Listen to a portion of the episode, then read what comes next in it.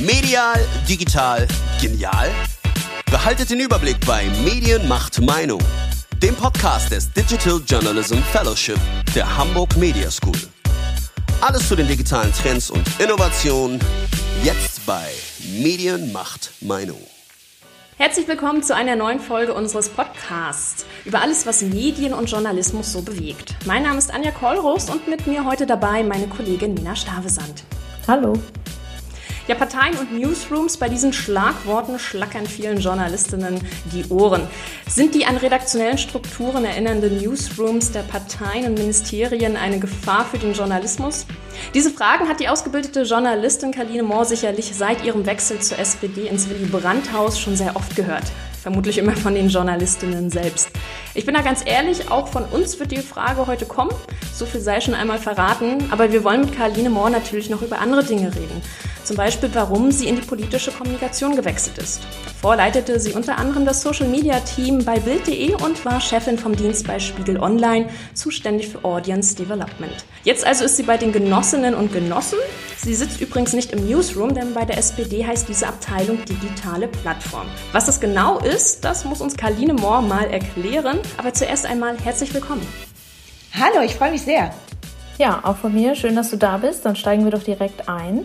Ja, in der Politik muss man ja ständig auf Ereignisse und auch Aussagen von Menschen reagieren. Was war denn dein bisher stressigster Einsatz? Ich, äh, ich, ich, ich überschlage noch tatsächlich äh, und versuche die vielen stressigen Momenten äh, in irgendeiner Weise zu priorisieren. Äh, tatsächlich war sehr aufregend, äh, wirklich ein aufregender Moment, die äh, Kandidatur von Olaf Scholz zum Kanzlerkandidaten. Weil das war eine ganz spezielle Herausforderung. Äh, wir wollten nicht, dass diese ähm, Nominierung vorab aus dem Willy Brandt-Haus herausgestochen wird, sondern dass sie wirklich erst bei dieser Pressekonferenz verkündet wird. Das heißt, es war nur ein ganz kleiner Kreis eingeweiht und ähm, dann versucht man irgendwie so eine riesen Pressekonferenz zu organisieren äh, unter einem Vorwand, ohne dass das jemand merkt und alles vorzubereiten, ohne dass es jemand merkt. Und da war haben wir alle so ein bisschen gezittert, ob uns das gelingt, das so lange geheim zu halten. Aber es hat geklappt, ne? Das hat 1A geklappt. Du bist ja äh, einige Zeit nach deinem Jobwechsel erst der SPD beigetreten. Das heißt, die, ich unterstelle das jetzt mal, die langjährige Liebe zur Partei kann es jetzt nicht gewesen sein. Was war der Grund, warum du in die politische Kommunikation gewechselt bist? Ich war, habe ja ganz lange, wie du auch schon im Intro gesagt hast, als Journalistin gearbeitet und war mein letzter Job im Verlagsbereich war halt bei Spiegel Online in Hamburg. Da saß ich im Newsroom und war Chefin vom Dienst für Audience Development. Und das war schon, das ist schon ein Verlag und ein Produkt, das ich sehr liebe und an dem ich sehr hänge. Und das war sowas wie ein, wie ein Traum für mich. Und bin damals aber gependelt zwischen Berlin und Hamburg, weil mein ganzer Lebensmittelpunkt einfach hier in Berlin ist. Und war dann wirklich so nach knapp zwei Jahren dann ziemlich fertig. Ich hatte nebenbei noch einen Roman geschrieben, was auch wirklich nicht die ähm, schlauste Idee ist, wenn man, wenn man dieses Life-Work-Balance ähm, in irgendeiner Art und Weise ernst nehmen möchte. Und ich habe mich gefragt, was will ich jetzt eigentlich tun? Und hatte das Gefühl, im, im Journalismus kann es für mich eigentlich nichts Besseres mehr geben als das. Und dann habe ich gedacht, aber was ist eigentlich mit politischer Kommunikation? Da scheint ja auch noch Luft nach oben zu sein. War das, weil du da so das Gefühl hast, dass Parteien vielleicht noch ein bisschen, ähm, sag ich mal, Social Media hinterherhängen? Ich meine, die sind ja auch schon längst ins 21. Jahrhundert angekommen, aber war das so dein Eindruck, da kann man noch ordentlich was machen? Tatsächlich gab es einen ganz konkreten Moment, nämlich als ähm, Martin Schulz damals 2017 Kanzlerkandidat war, ja für die SPD und ich das ja komplett von außen verfolgte, ne? also als jemand, der sich eben Politik äh, gar nicht mal mit journalistischem Interesse, sondern eben einfach als Bürgerin ähm, so betrachtet. Und ich weiß nicht, ob ihr euch erinnert, es gab ähm, ein TV-Duell zwischen Angela Merkel und äh, Martin Schulz. Und da hat er auch, äh, da hatten beide so eine Minute Zeit, um nochmal ein Abschlussstatement zu geben. Und das habe ich noch ähm, das hatte ich noch gesehen. Ich glaube, es war ein Sonntagabend, aber nagelt mich nicht fest. Ich hatte das gesehen. Und in dem Moment, wirklich erst in dem Moment war klar, war mir klar, dass Martin Schulz nicht Bundeskanzler werden würde. Und bis dahin hatte ich das noch gedacht und gehofft. Also ne, die Expertinnen und Experten haben schon gesagt, nein, nein, das Ding ist durch. Aber ich habe noch gedacht, na, wenn der jetzt hier richtig abliefert, dann wird das schon. Und er hat nicht geliefert. Und das hat mich richtig wütend gemacht. Also richtig wütend, weil ich dachte, wie, wie konnte denn das passieren? Und was hätte man besser machen können? Und dann habe ich mich hingesetzt und habe... Ähm, habe zum ersten Mal gedacht, Mensch, vielleicht kann ich ja doch ein, zwei Dinge, die in der Politik gebraucht werden. Also das heißt, du hättest Martin Schulz sonst zum Bundeskanzler machen können. Klar. Wäre ich früher auf die Idee äh, gekommen, Freunde, dann hätten wir jetzt eine rot-grüne Koalition. Die CDU würde nicht irgendwelche Lord Voldemorts des Neoliberalismus hier aus dem Schlamm der Geschichte zurückholen und ins Rennen schicken. Wir hätten ein besseres Leben jetzt. Wow, Karline, und das alles hängt an dir. Ganz schön viel Verantwortung. Was hättest du Martin Schulz damit auf den Weg gegeben?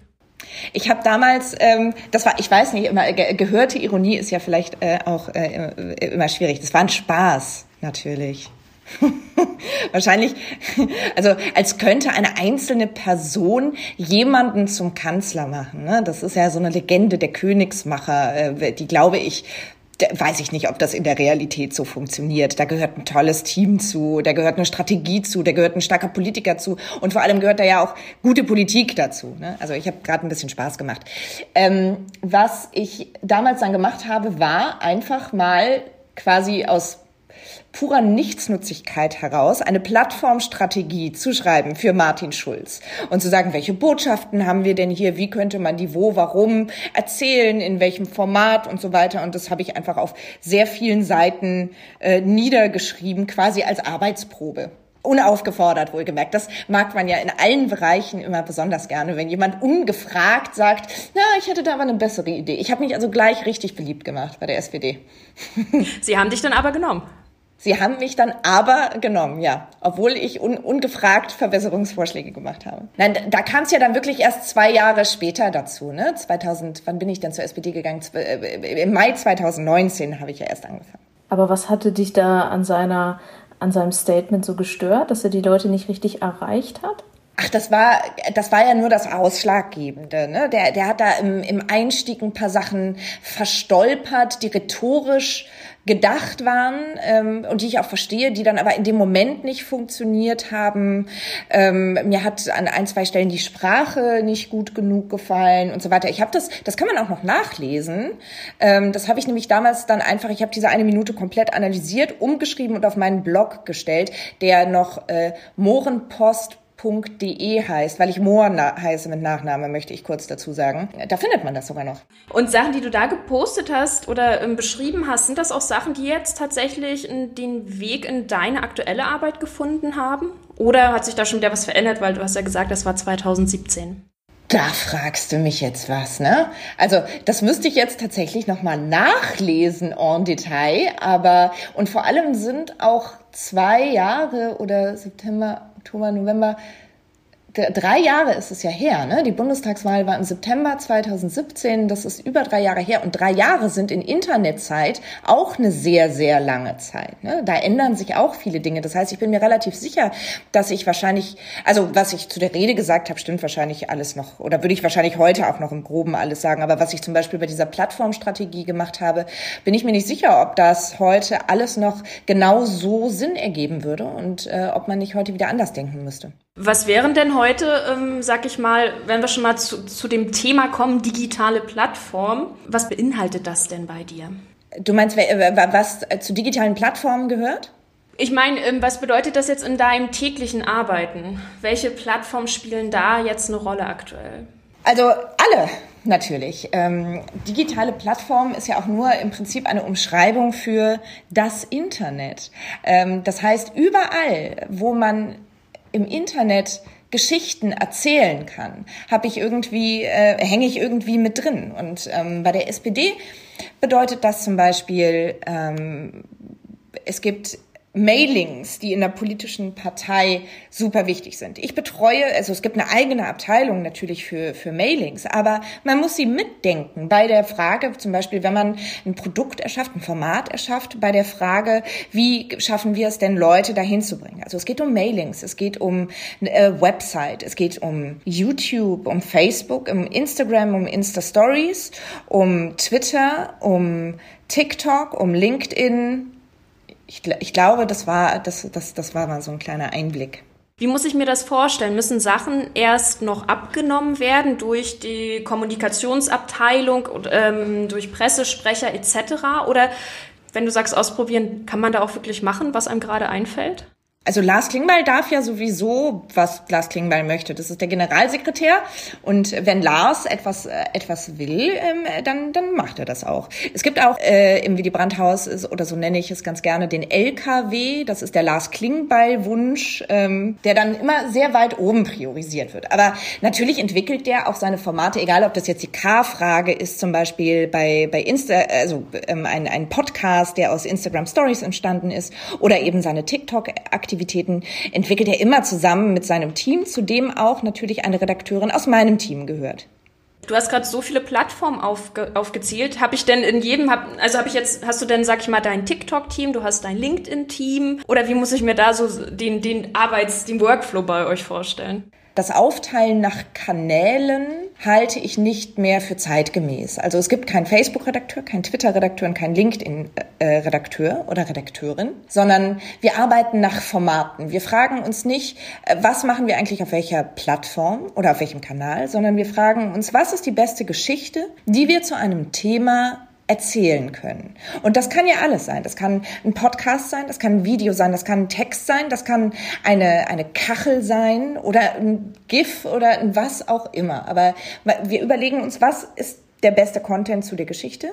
Und erst im nächsten Schritt, wenn das steht, wenn da die Idee steht, überlegen wir, auf welchen Kanälen können wir das eigentlich abspielen. Dazu gibt es natürlich eine Kanalstrategie, in der nochmal steht, was auf welcher Plattform irgendwie eine gute Idee ist und eine nicht so gute Idee ist. Also es gibt Dinge, die muss man bei äh, Facebook nicht zwingend machen, die aber bei Twitter ganz gut laufen und so weiter. Aber die steht eben relativ klar da. Und dann weiß man eigentlich immer, wenn man ein Format geschaffen hat, was soll damit jetzt eigentlich wo passieren passieren. Also du hast gesagt, äh, Storytelling ist dir ganz wichtig bei den Beiträgen von deinen Kolleginnen.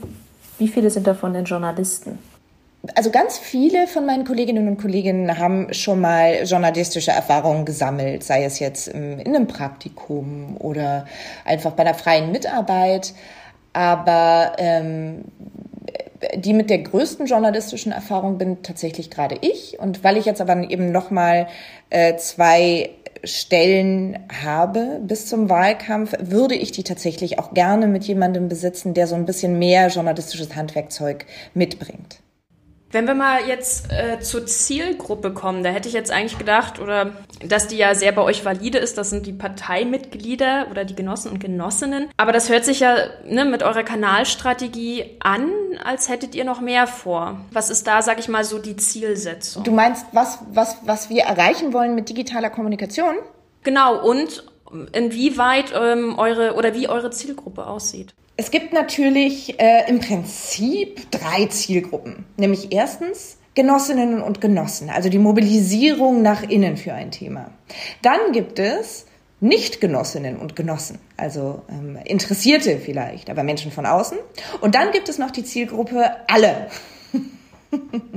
so, und das muss man sich natürlich tatsächlich immer genau überlegen, wen will man gerade erreichen. Also wenn man, ähm, wenn ich zwei Beispiele nennen darf, äh, beide drehen sich um Olaf Scholz. Als er gewählt wurde zum Kanzlerkandidaten von der SPD, fanden das ja gar nicht alle so richtig gut.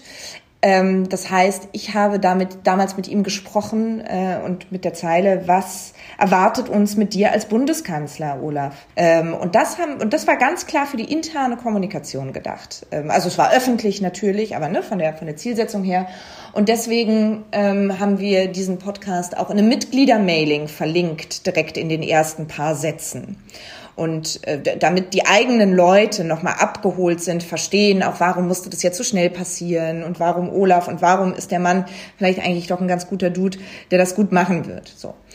ähm, im krassen Kontrast dazu, als jetzt gerade der zweite Shutdown beschlossen wurde ähm, und die Novemberhilfen noch nicht klar waren, ist die Kulturbranche Sturm gelaufen und hat gesagt, was tut ihr denn für uns? Und da habe ich, ähm, hab ich auch mit Olaf gesprochen. Und da war es aber ganz klar, ich will nicht die eigenen Leute erreichen. Ich will ähm, auch nicht äh, Interessierte erreichen, sondern ich will Betroffene erreichen. Also egal wen, aber Menschen, die gerade von diesem zweiten Shutdown betroffen sind. Und da war dann eben ganz klar die Zeile, wir fühlen uns ungerecht behandelt, Olaf Scholz. Und habe ihm da auch wirklich die kritischen Fragen weitergeleitet, habe ihm das, dieses Wutvideo von Till Brönner vorgespielt, den offenen Brief von Helge Schneider vorgelesen gewesen, all das.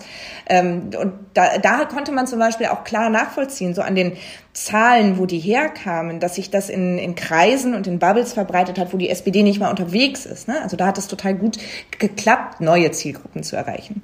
Welche Fragen stellt ihr euch, bevor ihr etwas veröffentlicht? Ist das dann genauso, was du gesagt hast? Welche Zielgruppe will ich erreichen? Und vielleicht auf welche Art will ich sie erreichen? Also diese Frage, wen wollen wir erreichen, die ist natürlich zentral. Die Antwort lautet oft alle oder lautet oft über eine Mobilisierung der eigenen Leute dann wieder in neue Kreise zu kommen und so weiter. Was ich ähm, ganz zentral für meine Arbeit und für die Arbeit von meinem Team fand, war nochmal die Frage zu stellen, warum machen wir das, was wir gerade machen eigentlich? Also warum veröffentlichen wir einen Inhalt? Was soll der mit den Menschen machen? Weil im Journalismus gibt es Relevanzkriterien, Nachrichtenwerte, ähm, die man erfüllt, wenn man eine Geschichte veröffentlicht. Und da ist man ja in der Politik erstmal relativ frei von. Man kann ja im Prinzip machen, was man will. Und da habe ich mich halt gefragt, was ist denn der größte Impact, den politische Kommunikation haben kann. Und kann man das auch ähnlich kategorisieren wie im Journalismus? Und ich habe da fünf ähm, äh, quasi Relevanzkriterien gebildet. Und sie heißen ähm, Listen, also zuhören, Listen, Explain, Feel, Do und Service.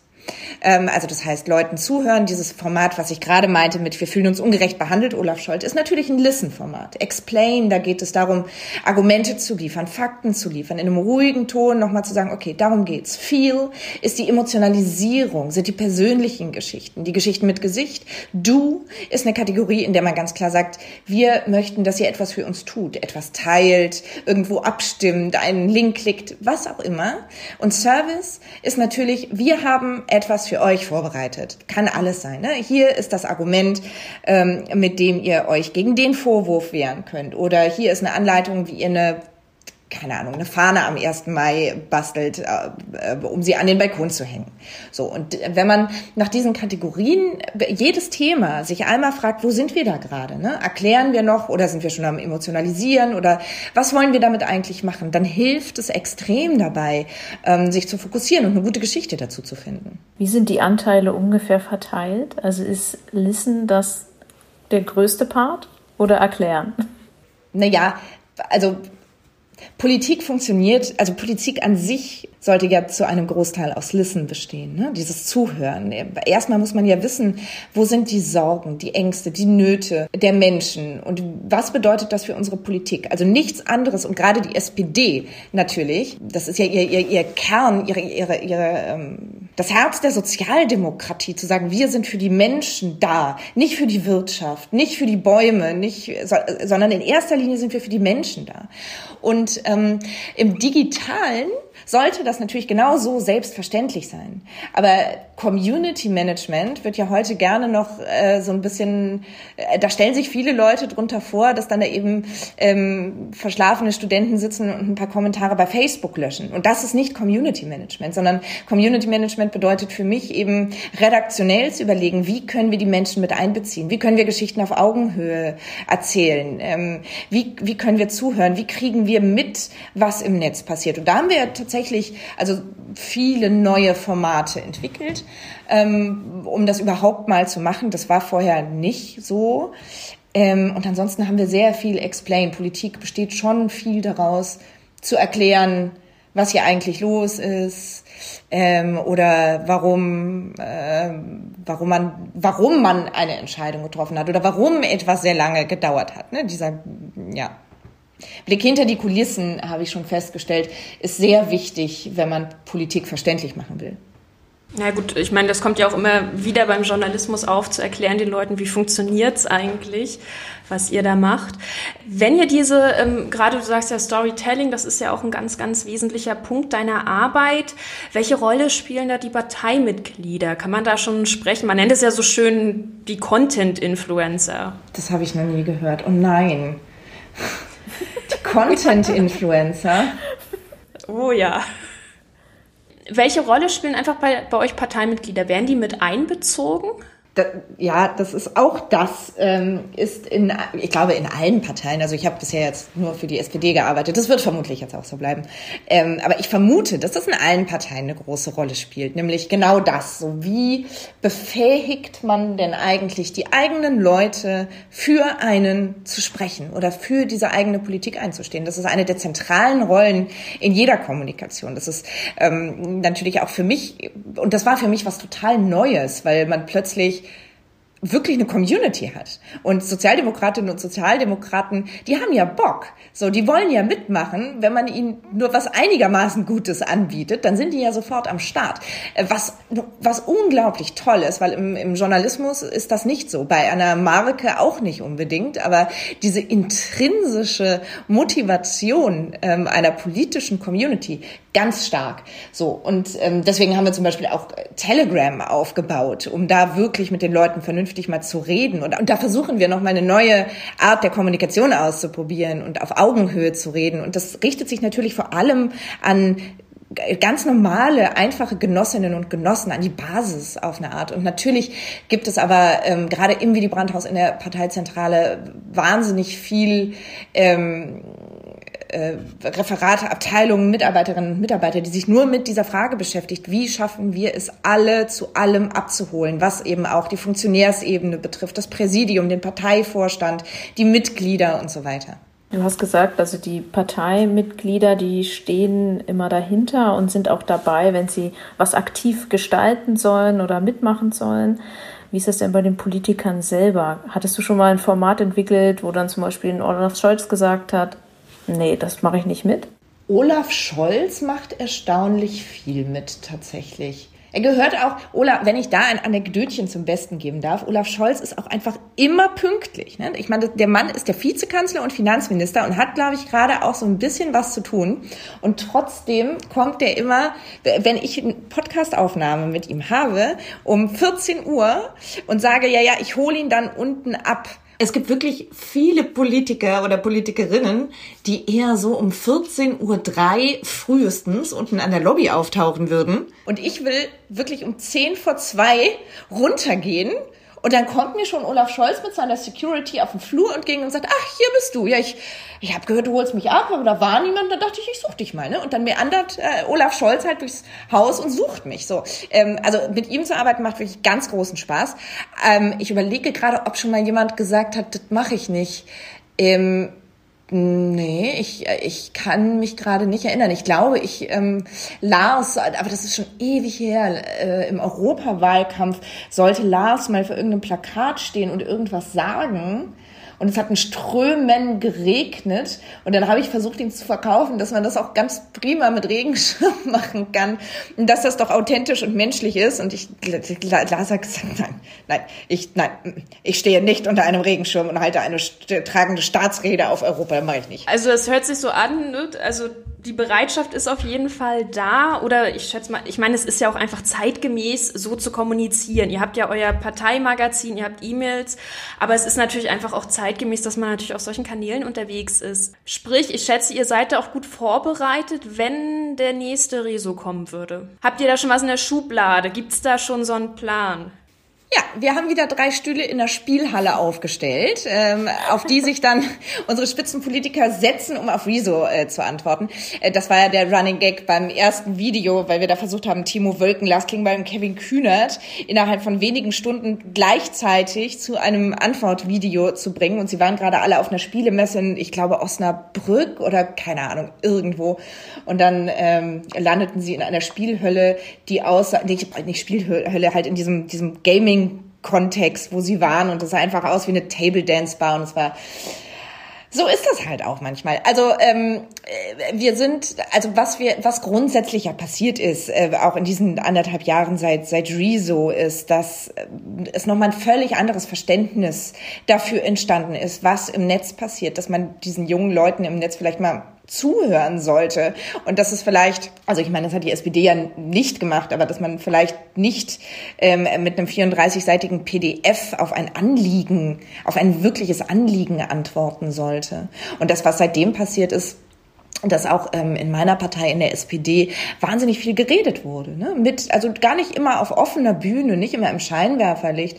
Aber ich weiß, dass äh, unsere ganze Parteispitze in engem Austausch ist mit ähm, YouTubern, mit Fridays for Future ähm, und überhaupt eben diesen jungen Leuten. Was sind denn gerade aktuell so Themen, die dann die Leute oder wo ihr merkt, die beschäftigen die Leute? Du hast ja gesagt, ihr guckt jetzt nicht nur nach Parteimitgliedern, sondern ihr schaut natürlich, ihr öffnet eure Zielgruppe. Was sind da so wichtige Themen, die die Leute momentan beschäftigen, auf die ihr reagiert?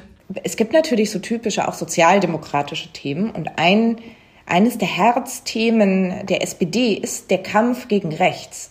Und das ist etwas, was ja immer wieder ähm, hier hochkocht, sei es der AfD-Parteitag vergangenes Wochenende, glaube ich, in Kalkar, äh, wo die AfD auch äh, mitten in der Pandemie meinte, unbedingt einen Live, einen persönlichen Parteitag abhalten zu müssen.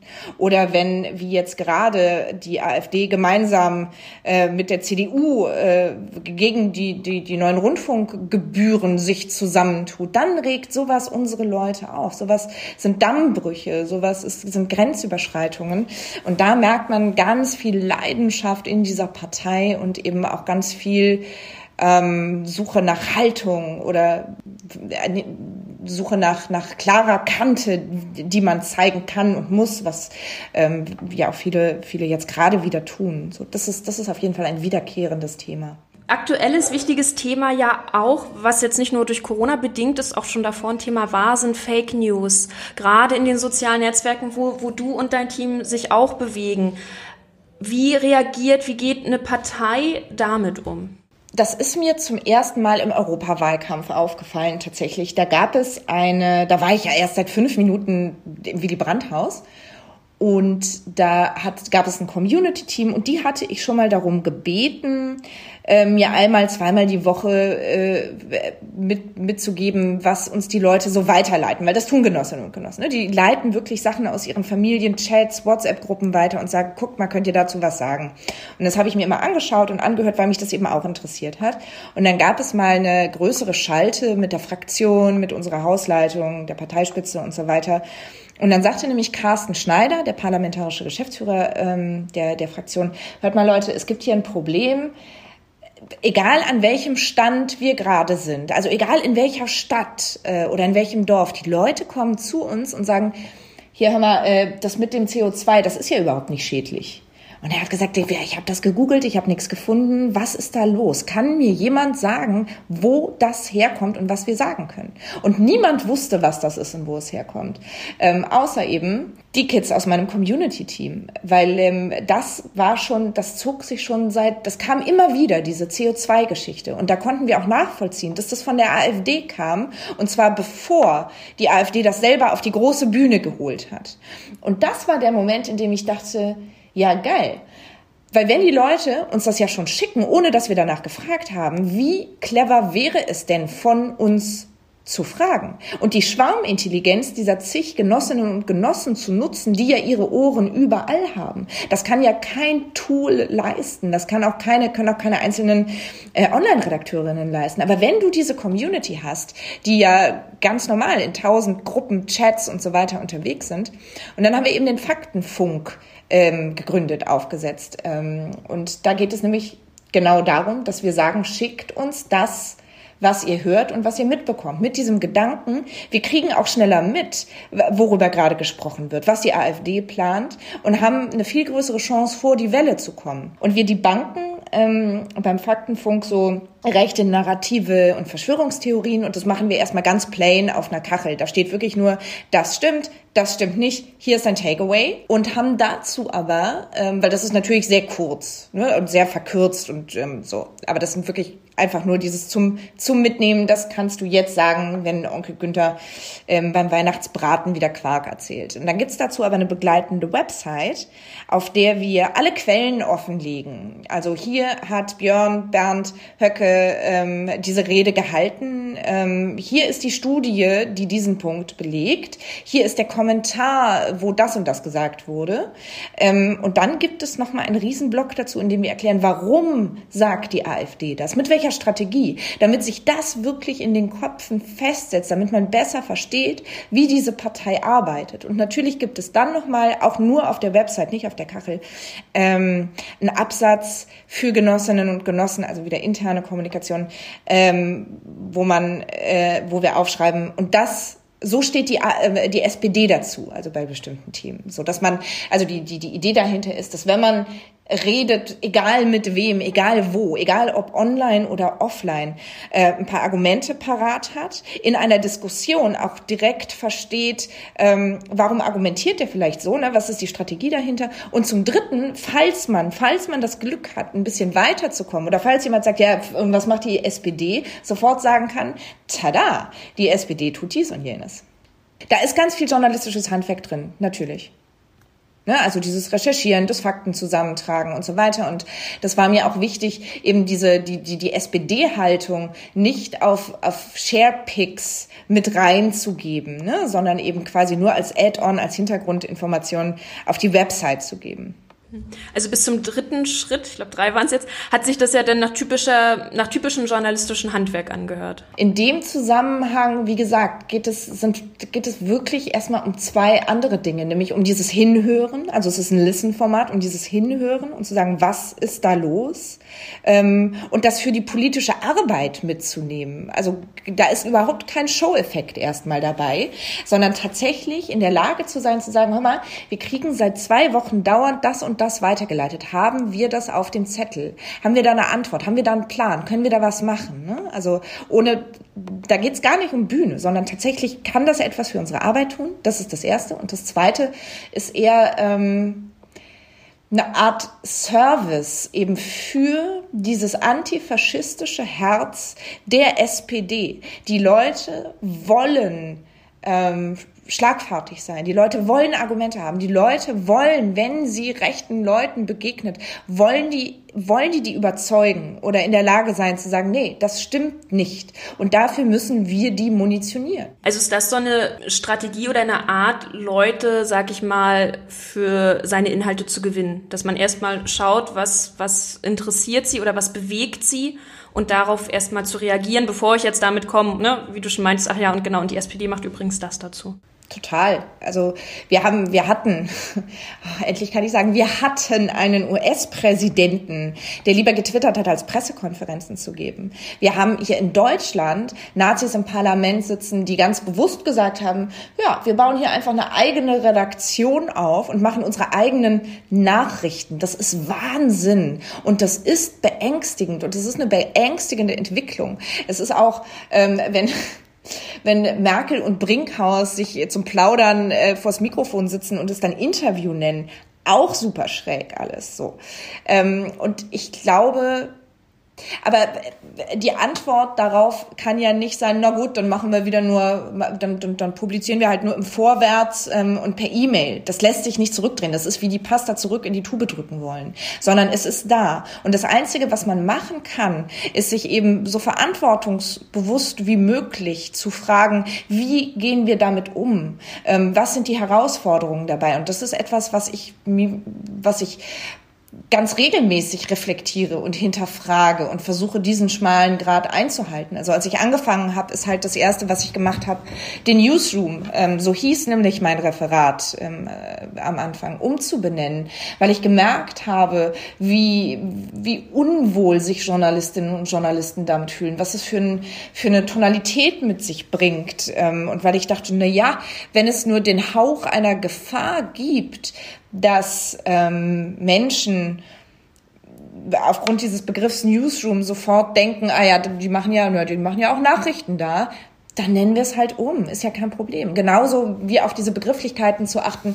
Wir haben das erste Podcastchen, das wir rausgeschickt haben, überhaupt seit ich da war, also die erste Sprachnachricht, da habe ich weiß gar nicht mehr, was wir da gemacht haben das hatten wir bei Telegram verschickt und als ich selber die Nachricht auf meinem Handy bekam, stand da drauf und im Interview mit ähm, Kaline erläutert Saskia nochmal dies und dies. Und da bin ich richtig zusammengezuckt, weil ich dachte, ah, cringe, das geht natürlich nicht. Ne? Also überhaupt auf solche Begriffe zu achten und, und journalistische Begriffe zu vermeiden. Ähm, sich zu fragen, äh, diese Transparenz mitzunehmen, genau wie ich es gerade beim Faktenfunk beschrieben habe, ne? wirklich auf der Website zu sagen, okay, hier alles auf dem Tisch. Ihr könnt euch auch eure eigene Meinung nochmal bilden. Hier könnt ihr nochmal alles sehen. So, wir machen keine Nachrichten, ähm, sondern das ist alles, was wir zusammengetragen haben. Und das sind Dinge, wie gesagt, da, die hinterfrage ich selbst sehr oft. Und ähm, ich glaube, das ist das, was ich ganz zu Beginn meinte. Das Internet ist schnell, die Dynamiken ändern sich. Das, was gestern noch noch gut oder richtig war, muss morgen nicht mehr stimmen. Das heißt, es ist super wichtig, da ein bisschen ähm, wach zu sein und eben auch zu schauen, was hat sich verändert und was bedeutet das für unsere Arbeit, um da diesen Grad weiterhin gut einhalten zu können. Wir hatten ja gerade schon über das journalistische Handwerk gesprochen. Kannst du verstehen, warum Journalisten es kritisch sehen, dass es sozusagen ja redaktionelle Strukturen in Parteien gibt, ob sie jetzt Newsrooms heißen oder digitale Plattformen etc. Ist das was, was du nachvollziehen kannst als ehemalige Journalistin? Braucht die SPD dann noch Journalisten und Journalistinnen? Versuchst du gerade mich zu feuern? so.